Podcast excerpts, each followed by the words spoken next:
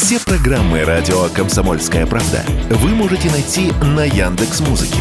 Ищите раздел вашей любимой передачи и подписывайтесь, чтобы не пропустить новый выпуск. Радио КП на Яндекс Музыке. Это удобно, просто и всегда интересно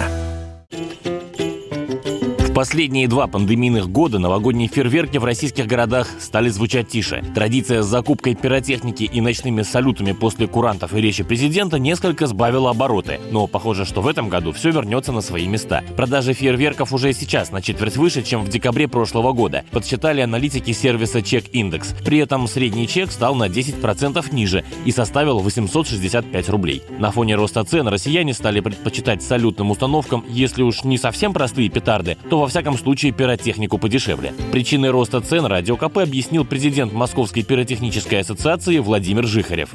Скачок цен достаточно объективен, потому что два ковидных года в Китае привели к тому, что часть предприятий закрылась просто-напросто. Очень сильно возросла цена доставки в Россию. Поминаем мировой контейнерный кризис год назад. С начала этого года поставки крупные контейнерные перевозки в Россию пиротехники стали невозможны. Вместе с тем импортеры наладили доставку пиротехники в Россию альтернативными путями.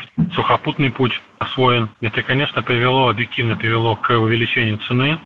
90-95% пиротехники на российском рынке сделано в Китае, добавил эксперт. Во-первых, это историческая родина фейерверков как таковых. Во-вторых, изготавливать фейерверки в Китае объективно проще, объяснил Жихарев того, чтобы нам сделать здесь в России батарею, на, допустим, салютов, ну вот элементарно даже корпус сделать, надо склеить, проклеить и высушить. Для того, чтобы высушить этот корпус, в России нам потребуется построить печку и потратить какое-то количество электроэнергии. В Китае достаточно просто выкинуть его на солнышко, на асфальт. И там все это за вас делает солнце. В России производятся в основном те изделия, которые не везутся из Китая. Галки, хлопушки. С учетом того, что сейчас сильно возросла доставка, в России сейчас потихонечку реанимируем производства. И очень надеюсь, что этот процент отечественной пиротехники, он со временем будет увеличиваться.